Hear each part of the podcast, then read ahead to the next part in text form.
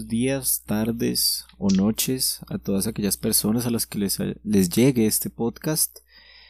De este lado está Ian, como siempre, y del otro lado está Dalil. Cuéntanos, Dalil, ¿cómo estás? Bien, bien, Ian, bien, eh, emocionado, como siempre. Yo siempre estoy emocionado de participar en el podcast. Estamos, claro que estamos un poquito desaparecidos, pero es porque pues queremos más seguidores, evidentemente. Entonces estamos esperando que nos sigan más. Claro, eso de mantener la continuidad del contenido, de seguir subiendo cosas, ¿no? Claro, no, totalmente de acuerdo. Por eso estamos como tan presentes, ¿no? Por eso siempre aparecemos aquí. bueno, ya nos estamos dando muy duro y eso me preocupa. Eh, segundo podcast ya. Eh, esperamos que lo disfruten, que les guste tanto o más que el primero. Si les disgustó, pues bueno, una lástima. Eh, una lástima, bueno, pero pues, antes pues de no comenzar... nos importa, ¿no? Que, nos haya disgustado y pues sigamos, por supuesto. Yo no dije nada, que conste. Ya aquí Dalil fue quien introdujo eso. Eh, pero sí, no mentiras. Eh, ya por ahí, por de chistes. Eh, antes de comenzar el, el, tema del día de hoy, quería recordarles a nuestros podescuchas nuestros oyentes, que por favor nos sigan en nuestras redes sociales, en YouTube eh, y en Facebook como La No Verdad Podcast, en Instagram como La No-Verdad, todo en minúsculas, y bueno, estén ahí como al pendiente de nuestras publicaciones, como pudieron ver las personas que nos siguen, subimos ahí nuestros resúmenes eh, del primer podcast también, como para mayor comodidad, ya que pues como lo dijimos anteriormente, no sabemos si nos aguanten hablando tanta joda, tanta cosa, eh, por tanto tiempo, ¿no? Entonces mejor vernos en resúmenes, escucharnos en resúmenes. Más cómodo, más cómodo. Bueno, Dalil, ¿cómo estás? ¿Qué tal todo? ¿Bien? Bien, ya, ya te ha dicho que bien, pero bueno, repito, bien. Sí. bueno, no, es para, porque quería introducir el tema de, del día de hoy, de, de este podcast, que es de un tema, pues ya las personas que, que entraron aquí pues sabrán, ¿no? Es sobre la privacidad. Y entonces quería como preguntarte, pero bueno, ya que eh, no, no puedo hacer preguntas ahí capciosas como para introducir el tema. Toca, toca, de golpe porque si no. Sí, sí, si no, Dalil no deja. Eh, nada, ¿qué, qué querías, qué, qué podrías decirnos sobre eso? ¿Cómo, ¿Cómo crees que funciona la privacidad? ¿Qué es la privacidad? Eh, pues no sé, ¿qué, ¿qué podrías aportarnos al respecto? Uf, bueno, bueno, Ian. Muchas cosas que hablar de la privacidad. Eh, tocaremos diversos temas, redes sociales, lo, que nos, lo que solemos, lo que nos suele gustar y, y, bueno, pues, pues al respecto a tu pregunta de cómo funciona la privacidad hoy en día, creo que se ha transformado un poco al concepto que conocíamos antiguamente como privacidad, ¿no? comencemos por, por lo simple, pues la lo privado es, puede entenderse como lo que se opone a lo público, ¿sí? Hay como dos esferas ahí, lo que se muestra y lo que no se muestra. Antiguamente esto se solía, se solía asociar, pues todos los teóricos que hablan de esto, es que les gusta definir cualquier cosa, bueno, pues lo público se solía asociar con eh, la calle, el, el, salir y lo privado se solía asociar con el hogar. Y más allá de que esto tiene muchas implicaciones como que a la mujer se le solía asociar a lo privado, al hombre a lo público, el que, el que iba a enfrentar al mundo a trabajar y todo esto, y la mujer la que se tenía que quedar en el hogar. Pues también podemos interpretar esta, estas esferas de lo público y lo privado, pues de un modo un poco menos tradicional o, conservador. De hecho, eh, Hanaren, por ejemplo, cree que siempre hay unas esferas públicas y unas esferas privadas lo público y lo privado. Y ambas tienen implicaciones muy importantes en lo político. Por ejemplo, sobre todo la pública. Por ejemplo, Hannah Arendt cree que en, el, concepto de lo público se asocia con justamente la apertura, el diálogo con los demás, porque en, en, lo público es donde nos encontramos todos. Y lo privado se suele asociar con la identidad. Entonces ya se redefine un poco todo esto que hablamos de de la concepción clásica pues de la privacidad. Exacto, ya se comienza a redefinir la concepción clásica de la privacidad y termina siendo lo privado es aquello que constituye la identidad y a los seres humanos como entes individuales. Y lo público se suele asociar en aquel lugar común donde eh, todos los seres individuales eh, eh, se encuentran. Entonces, ambas esferas son importantísimas, porque por un lado, lo público garantiza el diálogo, pero lo privado garantiza la identidad. Entonces, ¿qué nos dice Hannah Arendt al respecto? Nos dice cómo hay que tener cuidado con ambas esferas, porque, de hecho lo dice así tal cual, porque uno de los orígenes de los, de los totalitarismos es cuando la esfera de lo privado se distorsiona, porque justamente se desea que no hayan identidades, y cuando no hay identidades particulares, no hay pluralidades. Entonces, todo se vuelve una gran esfera homogénea en donde realmente no hay una esfera privada como tal. Y de allí es, es, es como entendemos, por lo menos, eh, eh, como, como qué sería la privacidad, como una esfera personal que puede garantizar las identidades y la identidad. Ahora bien, es un poco complicado pensar, pensarnos estas dos esferas tan separadas hoy en día, porque gracias a la invasión de los medios sociales y todo esto, pues vemos cómo se suben fotos del hogar, eh, inclusive las ubicaciones de donde estamos en, en Instagram, uno se toma una foto de ubicación en donde, en mi casita, en mi camita. Y en algún lugar del mundo deseándote lo mejor. Exacto. Entonces, claro, parece, e, es muy curioso estos medios sociales, me, preguntaría yo qué iría a ganar al respecto, ¿no? Porque es como si las redes sociales hubieran distorsionado ambas esferas, porque vemos Facebook, vemos Twitter, vemos eh, Instagram incluso, que hay una constante interacción, algo que podríamos entender como un diálogo, entre comillas, pero a la vez también hay, un, hay una violación eh, hacia la privacidad que nosotros mismos aceptamos. Entonces ambas esferas están desdibujadas. Es como si las redes sociales fueran un ente público de, la esfera pública, porque hay un diálogo, pero también un ente privado porque tratamos de destacar nuestra identidad en ellos. Entonces, para responder tu pregunta, o más bien, para no responder tu pregunta, diría que, que, que el concepto de privacidad hoy en día funciona de una manera muy extraña porque pareciera que nos encontráramos en un momento de la historia en donde la privacidad ha comenzado a desdibujarse tal cual la conocemos y lo aceptamos. No es algo que no lo estén imponiendo, sino que es algo que inclusive deseamos. Es bastante curioso y, y, yo creo que tiene ciertas implicaciones. Yo aquí creo que Ian tenía un gran ejemplo sobre cómo estas implicaciones de lo público y lo privado y la privacidad pueden llevar a implicaciones políticas. Entonces, claro, cuéntanos. Sí.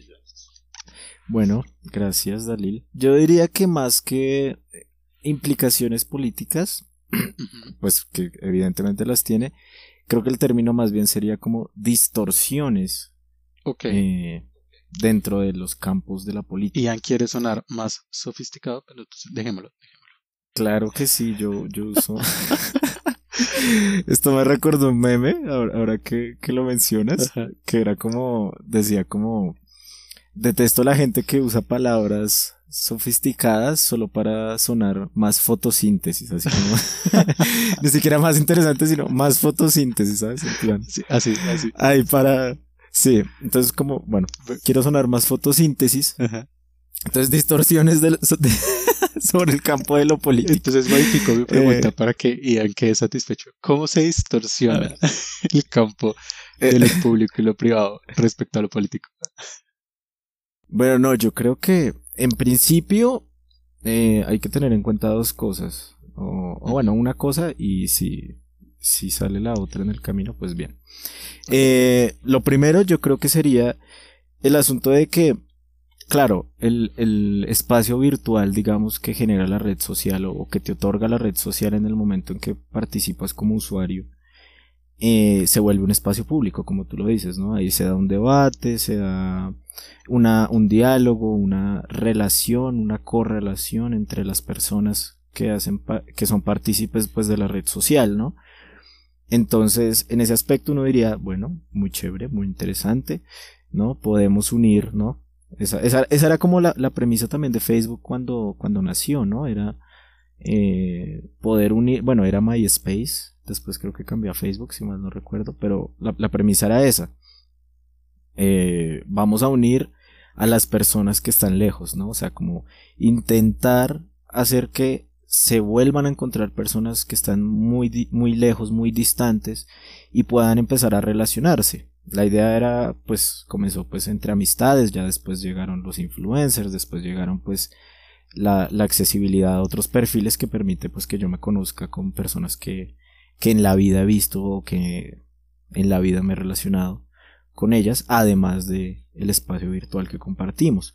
En ese aspecto, uno diría, bueno, está muy interesante, eh, llama la atención, digamos, como que esta implementación tecnológica rompe un poco con esos esquemas de la distancia física. Muy bien, muy chévere. Ya soné muy fotosíntesis. Pero eh, creo que es que ya ese chiste ya me quedó grabado. Eh, pero bueno, yo creo que hay que tener en cuenta que dos cosas. Bueno, aquí una cosa, la principal quizás, y es que en el momento en que yo accedo a una red social estoy aceptando unos términos y condiciones que seguramente nadie, ni siquiera nosotros, hemos leído completamente, ¿no? Son unos tratados impresionantes en donde se cubren legalmente las espaldas, como quien diría, y eh, pues también le ponen a uno ciertas condiciones, ¿no? Como de no puedes publicar este tipo de cosas, eh, hasta este límite está permitido, este, eh, pues la red social tiene ciertas moderaciones y tal. Eso está muy bien.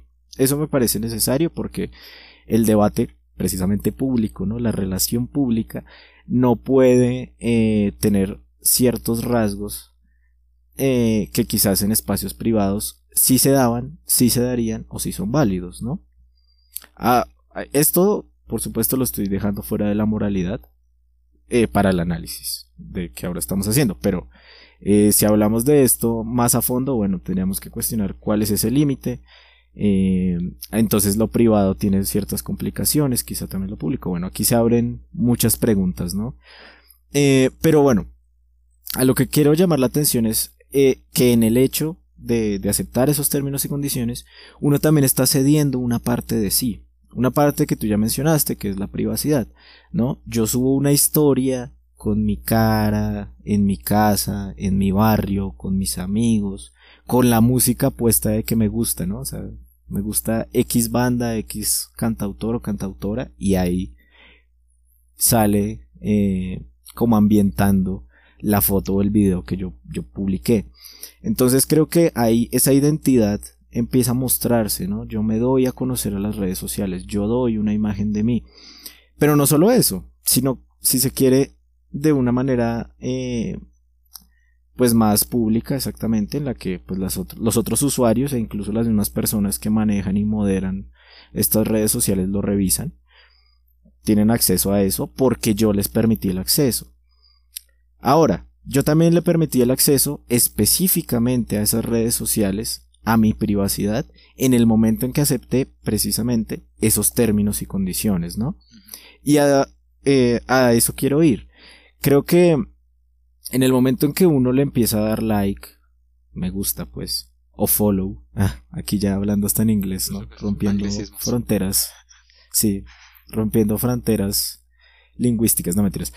Eh, cuando uno sigue ciertas bandas, eh, recomienda ver ciertas películas, da su opinión sobre ciertos libros y series, etcétera, etcétera, empieza a dar datos sobre su vida. Y esos datos no únicamente están para los otros usuarios, sino, como dije, para las personas que son dueñas de, que manejan, que moderan, eh, pues la red social en, en cuestión. ¿Cuál es el asunto? Que esto no solo hace que aparezcan pues los algoritmos que ya mencionó Dalil en, el pasado podcast, ¿no?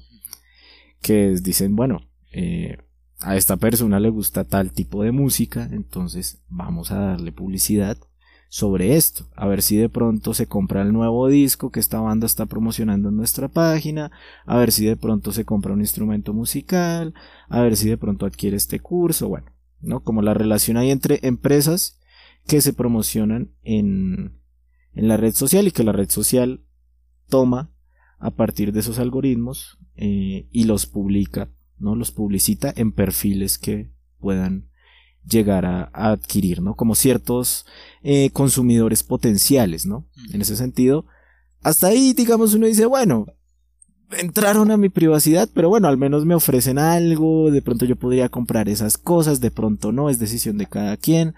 Existe una extensión para Google Chrome que se llama AdBlock y me quita absolutamente todos los anuncios, guiño, guiño.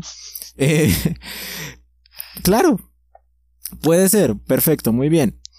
Pero ¿qué pasa cuando hablamos de un caso que fue pues muy conocido y es el de Cambridge Analytica?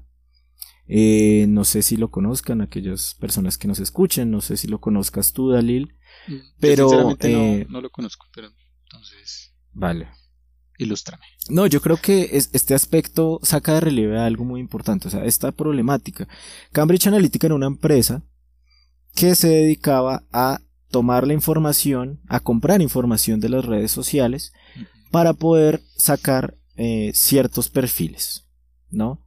Qué gustos tienen, eh, qué ideologías políticas, qué, inclinaciones eh, musicales, artísticas, sexuales también, o la orientación sexual, o sea, todo ese tipo de cosas se vuelve un dato, es decir, cada usuario de cualquier red social es un dato, es un número, es en cierta medida cuantificable, ¿no?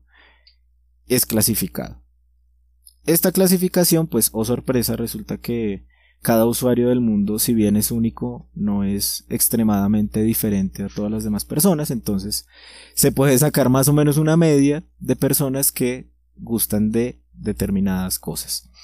Aquí con estos perfiles lo que hacían es vendérselo a instituciones o personas que necesitaban a una población.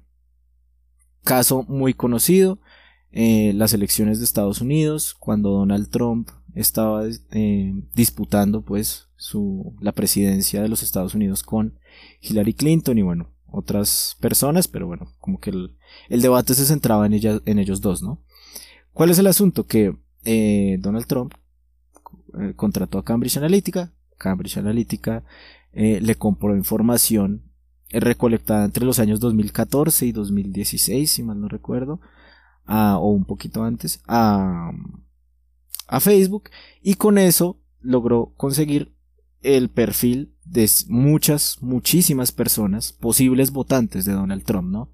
Gente que publicaba determinadas cosas, que seguía determinados grupos, pero que no era, eh, digamos que dentro de la red social, no marcaba como seguidor de este candidato presidencial.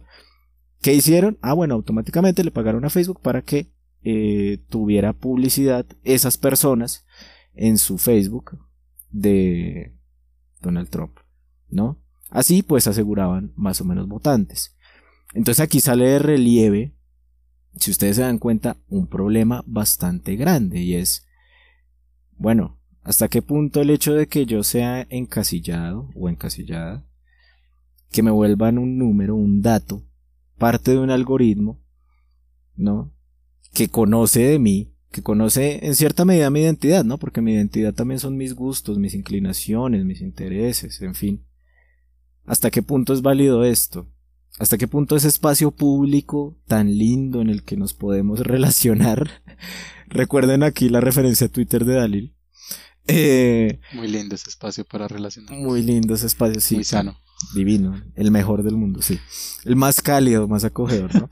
¿Hasta qué punto esos espacios públicos en realidad, eh, pues en lo profundo pues de su, de su configuración, eh, tienen realmente problemáticas muy fuertes, ¿no? Como puede ser la orientación, o más bien, la manipulación para la orientación política, ¿no? El algoritmo aquí ya se vuelve no solo una cuestión de, bueno, a ver qué le podemos vender a, a las personas que usan nuestra red social, sino, bueno, a ver a qué grupo, a qué cosa específica, política puede ser, pero también puede ser de cualquier otro tipo, pueden llegar estas personas. ¿Cómo nos orientan? ¿Cómo nos orientan el interés? ¿Cómo es que este espacio público entra en, en nuestro espacio privado, en nuestro hogar, en nuestros pensamientos, en nuestros intereses y los manipula. Yo creo que ese es el verdadero problema que, que hay de fondo, ¿no? Aquí pues salen a la luz cosas como, bueno, eh, ¿será que nos espían? ¿Será que por ahí? ¿Será que por ahí eh, nos tienen activadas las cámaras de los celulares y los portátiles? Bueno, no sé si hasta allá. La verdad, no, no podría asegurar eso. Pero pues de por sí, así, así no tengan eso, o sea, así no tengan acceso a la cámara o al micrófono del celular o del computador, ya tienen acceso a las cosas que te gustan y a las cosas que sigues. Y en consecuencia, pueden entrar a sugestionar y a manipular los intereses. En casos muy puntuales como puede ser este de las elecciones o muchos otros, nace la necesidad de entender cómo X persona como ciudadano o ciudadana realmente tiene amparado el derecho de la privacidad, ¿no? Y ahí yo quisiera hablar sobre un tema, Dalil. Quisiera preguntarte, ¿no? ¿Tú cómo ves este asunto de, de la relación gobierno-empresa, relación gobierno, eh, redes sociales, ¿no? En donde, pues, a fin de cuentas, seamos sinceros, ¿no? Si si, la, si una red social, si un mecanismo, pues un algoritmo, un programa que pueda leer a tantas personas de una población de un país, está al alcance de un, mandatario, de un presidente, pues yo no creo que lo deseche, ¿no? Yo, no creo que en nombre de la libertad eh, decidan em, eliminar dicho programa, ¿no? Dicho software. No sé, ¿tú, tú cómo ves eso? ¿Cómo, cómo, ¿Cómo podríamos entender esta cuestión, Dalil? Claro, claro, Diana. Es, es, que eso, eso es lo que más llama, me llama la atención de cómo eh, todas las redes sociales han comenzado a gobernar nuestras propias opiniones y nuestra privacidad, como la ponemos de manifiesto en este lugar tan público. Y es que realmente a la red social, la red social como tal, cual, cualquiera que sea, no le interesa como tal las posiciones políticas específicas, ni cuál está más correcta, ni cuál está más incorrecta, ni cuál puede ayudar más a determinada población, ni cuál puede perjudicar más. No le interesa eso, es, es realmente el algoritmo es, eh, puede ser entendido como un ser objetivo en donde si tú eres de izquierda te va a vender publicidad de izquierda, si tú eres de derecha te va a vender publicidad de derecha. O sea, no, no, no le interesa tu posición política, ni tampoco le interesa la cuestión moral, hasta donde pueda llegar. Y por eso mismo creo que, que, cualquiera, que cualquiera puede usarla, y, o sea, cualquier gobernante. Y aquí surgen muchas conspiraciones, próximamente capítulo de conspiraciones, ¿no habían? sí, sí. Próximamente. Tal vez, tal vez, ya veremos. Dentro de nuestros tiempos de publicación y, y demás, próximamente. próximamente es quién sabe cuándo, pero pero bueno, claro, entran muchas conspiraciones y es como cómo los gobiernos pueden llegar a aprovechar esto para precisamente tener cierto control sobre la población civil. Al final, si, si, si los medios, si las redes sociales nos pueden vender cierta publicidad, pues también nos pueden vender cierta publicidad engañosa que nos diga que, que todo lo que se está haciendo en, en determinado país está bien, que, que no es criticable para nada o que sí lo es. Inclusive yo, también creo que el control, aunque siempre lo entendemos de manera, de manera positiva, como que vamos a resaltar que esto es bueno, también puede ser al revés, puede ser de manera negativa. Vamos a decir que esto es malo. ¿Por qué es malo? Porque nos llegó la publicidad de que es terrible y es malo. Entonces, claro, a, a título personal, yo creo que cuando un gobierno se da cuenta del poder que tienen estos algoritmos y cómo puede llegar a masificarse tanto una información, por muy veraz que sea, pues puede aprovecharlo para, para sus fines específicos. Entonces, bueno, suena muy conspiracionista, ¿no? Pero. no, y, no, y fines específicos a los cuales eh, realmente no es tan sencillo llegar. ¿A qué me refiero? A que las legislaciones, o sea, cada país tiene una legislación diferente. Por lo tanto, cada país va a juzgar de manera diferente claro. el control que tenga dicha red social sobre esas personas. Entonces yo creo que ahí, ahí está un grave problema, ¿no? Y es, pues, si cada país va por su lado y no, no, no puede monitorear, no hace bien el ejercicio de revisión y de, ¿cómo se diría eso? De, mm, bueno, sí, de revisión, creo que sería la palabra, de cómo es que están, se está manejando eh, estos programas y estas redes sociales dentro del país, pues tenemos un problema, ahí sí muy conspiranoico todo, pero tenemos un problema de manipulación y de control sobre la población muy importante. Claro, claro, y lo hay.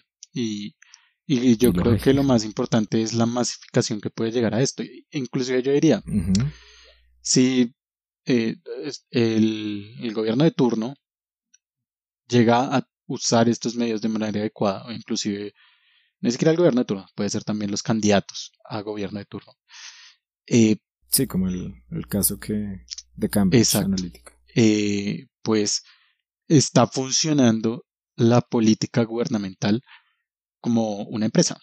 Se está vendiendo mm. la imagen de un político y se está usando exactamente el mismo medio. Así como si yo busco muchas cosas sobre gatitos, me comienzan a terminar llegando publicidades de gaticos. Pues si busco muchas cosas sobre políticas de izquierda, no sé qué, pues me va a terminar llegando eh, una publicidad sobre un político de izquierda. Y asimismo es como se termina masificando y termina en últimas funcionando como un producto, la política misma, un producto desechable y cambiable. Yo creo que esto hablaríamos de que se distorsiona inclusive el debate político que debía haber de fondo, cuáles son las propuestas, no. El candidato, al volverse también un producto, se está volviendo también es un show, algo mediático, y no nos interesan las propuestas, sino cuál nos llega más, cuál publicidad llega más, cuál tuvo más escándalos, cuál escándalos, cuál tuvo menos escándalos, cuál responde más, cuál responde menos. Y volvemos a algo que hablábamos el podcast pasado es, en últimas, medirse a la quien la tiene más grande en, en medio de estas redes sociales, pero esta vez usando algo muy particular y es nuestra violación a la, eh, la violación de nuestra privacidad. Están usando como nosotros exponemos nuestra privacidad para determinados fines, tanto comerciales como de política. Y a mí hay algo, y esto era algo que yo quería, a lo que yo quería llegar, Ian. Y es que es algo que me llama muchísimo la atención. Voy a crear un poco de, de drama aquí. Y es, es, algo muy, muy fotosíntesis. Es algo muy fotosíntesis. no te parece. es algo que me, que me llama particularmente la atención. Es que todas estas cuestiones, todo esto de la violación de la privacidad, de cómo nos adentramos, de cómo la exponemos, es algo que permitimos. Y, o sea, todo esto que estamos hablando de, las, de lo que puede llegar a ser peyorativo de, de los algoritmos y el exponer la, privacidad a los medios sociales, es algo que no, permitimos y que no solamente permitimos, sino que nos encanta. Nos encanta exponer nuestra privacidad, poner nuestra foto, tener más likes. Es, es como si no nos diéramos cuenta de que nuestra condición de privacidad está siendo vulnerada. Y, si nos damos cuenta, tampoco nos importa. Lo estamos permitiendo. Y esto, por ejemplo, se bueno, ya siendo, teniendo ejemplos más cotidianos, con el, lo que tú decías, con aceptar cualquier término y condición, con entrar a cualquier página web y aceptar todos los cookies, que el que sabe un poquito eh, más de esto sabe qué implicaciones tiene aceptar cualquier cookie que uno entre a alguna página y, puedes terminar aceptando inclusive que la página te espíe y tú lo estás aceptando, no te importa, no te interesa o hasta, te, hasta de pronto te gusta. O sea, yo feliz. Sí, lo importante es saber qué tipo de gato soy. Claro, claro, o sea, nos hemos convertido en un, en un dato, pero es que nadie nos está obligando como tal a hacerlo. Nosotros mismos lo estamos permitiendo. Y eso es algo que me llama muchísimo la atención. ¿Por qué permitimos que, que nos usen como datos? Por eso yo también creo, eh, ya como, como anécdota, como mensaje, que todos deberíamos aprender un poquito más de cómo funcionan las, redes sociales y los medios sociales para tratar de evitar exponernos tanto. porque claro, también se ha vuelto una necesidad, eh, es innegable, eh, con todo esto de la pandemia, con lo del COVID, eh, hemos visto que ya muchas personas están en el teletrabajo o algunas otras pues terminaron usando más, más redes sociales.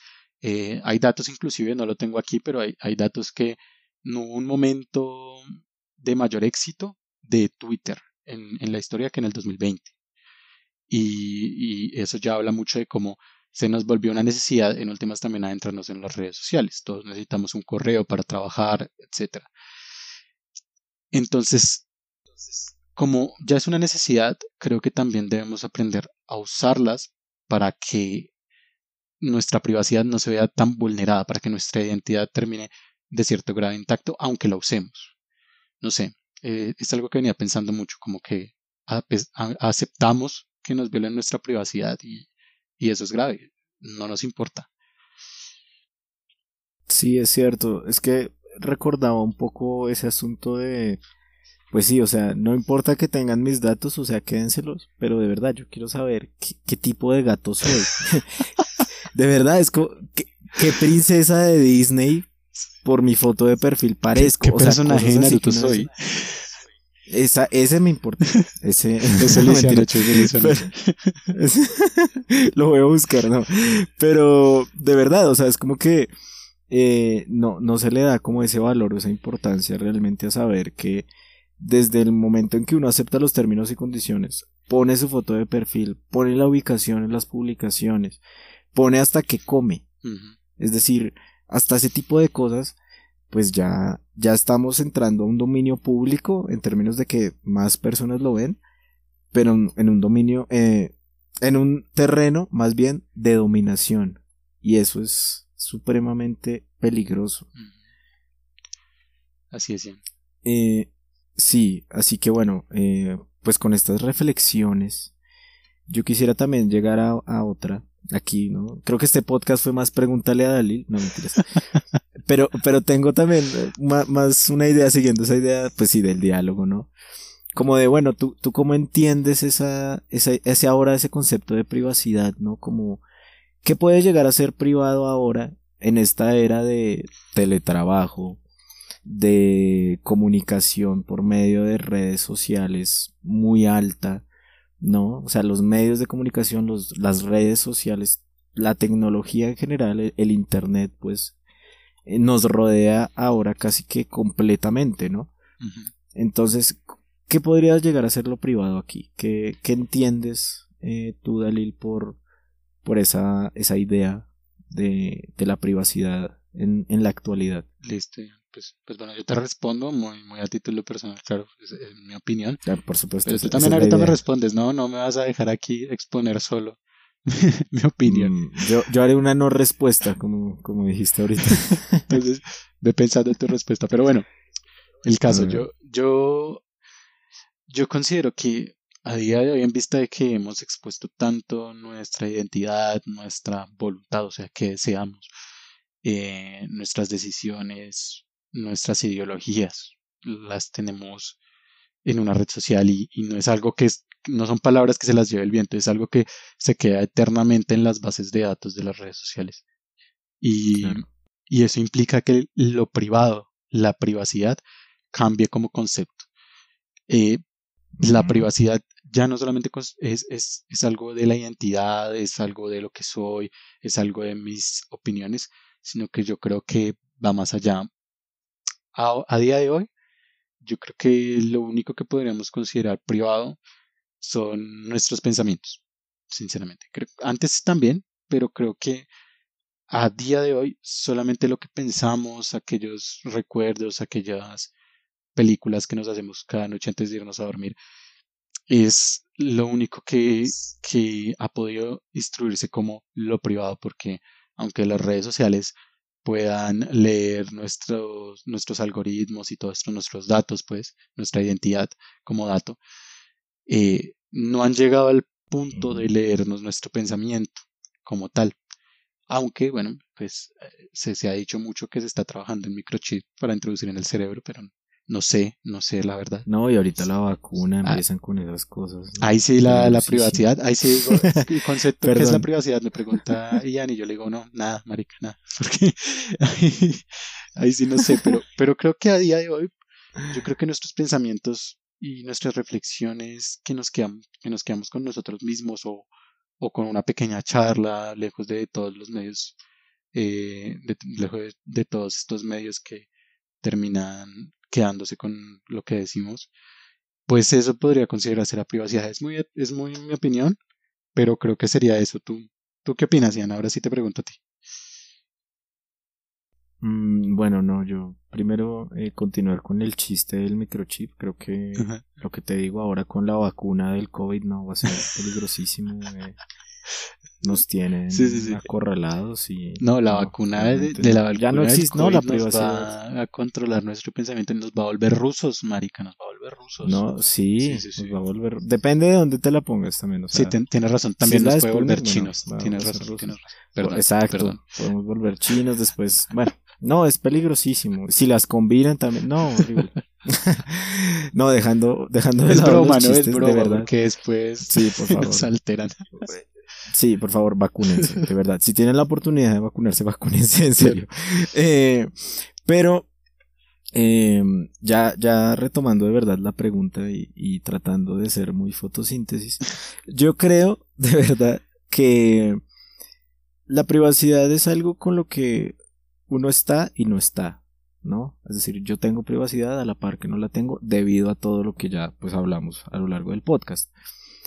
Entonces yo creo que uno podría jugar con eso. Realmente creo que hay un, no sé si un pequeño visto destello de esperanza frente a, todo esto que hablamos, porque creo que fuimos muy, muy pesimistas eh, a lo largo del podcast, pero eh, piensa, por ejemplo, en personas que se crean perfiles eh, de, yo que sé, de Instagram, de Twitter, de Facebook, donde postean más, más que su vida y, y sus gustos y demás, postean sus producciones intelectuales, sus preocupaciones eh, políticas, ¿no? Es decir, en, en, cierta medida, por ejemplo, un espacio como este, como el de la No Verdad Podcast, aquí autopromocionándonos, hace parte de esto, ¿no? De un espacio que tú y yo teníamos privado y que decidimos sacar a la luz, en el que pues no nos reconocen, o al menos eso creemos, o queremos creer, uh -huh. y aún así logramos dar el mensaje, ¿no? Yo creo que también eh, la privacidad eh, sigue estando, pero solo a partir de, pues eso, de, de saberse, de saber estar, más bien, dentro de estos espacios, ¿no? A fin de cuentas, por supuesto, la, la manipulación y la orientación eh, política se da gracias a estos algoritmos, pero pues si uno es responsable con eso y también sabe manejarlo, puede puede llegar a tenerlo. Entonces, pues, ¿qué es la privacidad? Pues esos pequeños espacios, esos pequeños momentos en los que uno tiene consigo mismo, ¿no? Un, esos, mejor dicho, hasta la idea de que tú te viste una película anoche, sea cual sea, o sea, así haya sido una de Adam Sandler en Netflix, Uy, no. Hasta una de un productor ruso que muy pocas personas conocen. Uy, menos, menos. No pasa no yo solo de DiCaprio no mentiras pasa por la por por esa esa cuestión de de no mostrarlo o no querer mostrarlo también creo que el, el ego personal aquí juega mucho y es como de a la hora de publicar es quiero que las otras personas lo vean esa es la finalidad no sí entonces si uno se abstiene de publicar si uno se abstiene de dar su vida y mostrarse totalmente frente a las redes sociales, pues puede llegar a tener privacidad y, y, está, o sea, sigue estando, tu identidad sigue estando, no es, a fin de cuentas, no todos somos marionetas, uh -huh. o no es tan fácil ser marioneta, si uno sabe, perdón, si uno sabe cómo eh, manejar y estar dentro de estos espacios. Yo creo que va por ahí. Por supuesto, los pensamientos no lo son, no lo serán jamás, ni con vacuna contra el COVID, ni, ni, ni con microchips instalados de. No, ni nada, no, nada de eso. Así que, bueno, pues yo creo que va por ahí el asunto. Además de que, pues también hay otros espacios, ¿no? Incluso virtuales en los que uno puede expresarse sin necesidad de otorgar eh, sus intereses, sus gustos, sus orientaciones, etcétera. Sí. Yo creo que iría por ahí, Dalil. No, Muy, buena tu conclusión, realmente me gusta. Eh, porque sí, fuimos muy pesimistas, tienes razón. Mil disculpas. sí. creo que... Pero yo creo que esa es una buena reflexión. Creo que más que tenerle fobia, entonces ahora ya no uso ninguna red social, me vuelvo un ermitaño. Bueno, eh, es casi imposible hoy en día no usarlas. Más que eso es saberlas usar. Saber hasta qué punto estoy de verdad violando mi, mi privacidad, saber hasta qué punto ya estoy exponiéndome demasiado. Eh, es más esto, el, el, conocer bien el medio social para usarlo correctamente, más que otra cosa, tampoco dejarnos engañar tan fácilmente, o sea, es más, eh, eh, la privacidad puede, puede, puede encontrar un gran escudo en, en el saber, justamente. Me quedó muy bonito. En el saber. Eh, no, muy fotosíntesis tu reflexión, querido Dalil. Eh, no, bueno, si llegaron hasta aquí, enhorabuena. Se quedaron con la parte linda del podcast, con la parte bonita. Eh, los que no, pues bueno, les pedimos una disculpa. Ojalá lleguen alguna vez hasta acá y, y se den cuenta de que no todo es tan oscuro como parece. Al menos respecto a esto. bueno, nada, como siempre, un placer, eh, Dalil, estar contigo, un placer darnos a, escuchar a todas las personas que nos quieran escuchar, por supuesto, y a las que les lleguemos, por obra de esos algoritmos. que esperemos que esta vez sí funcionen, ¿no? Que le lleguemos a mucha gente. Sí, sí, ojalá, ojalá. sí, salga algo bueno de aquí, no mentiras. Eh, y bueno, pues nada, eh, por supuesto, recordarles que nos sigan en nuestras redes sociales si les interesa nuestro contenido. La no-verdad en Instagram, la no verdad podcast en YouTube y Facebook y también en Spotify. Eh, recuerden vernos ahí en Facebook, YouTube, e Instagram para ver los resúmenes, para haber dividido este podcast completo y bueno, nada. Un saludo para todas para todos. Y nada, Dalil, no sé si quieras decir algo más. Nada, que recuerden dejarnos comentarios, recuerden darle like a lo que publicamos, lo agradeceríamos bastante y, y créanme que leeríamos con mucha atención sus comentarios, qué les parece, opiniones, sugerencias, lo, que, lo que sea, es, bienvenido. Y nada, creo que esto fue todo por el capítulo de hoy. Yo soy Dalil, él es Ian y esto fue La No Verdad. Chao.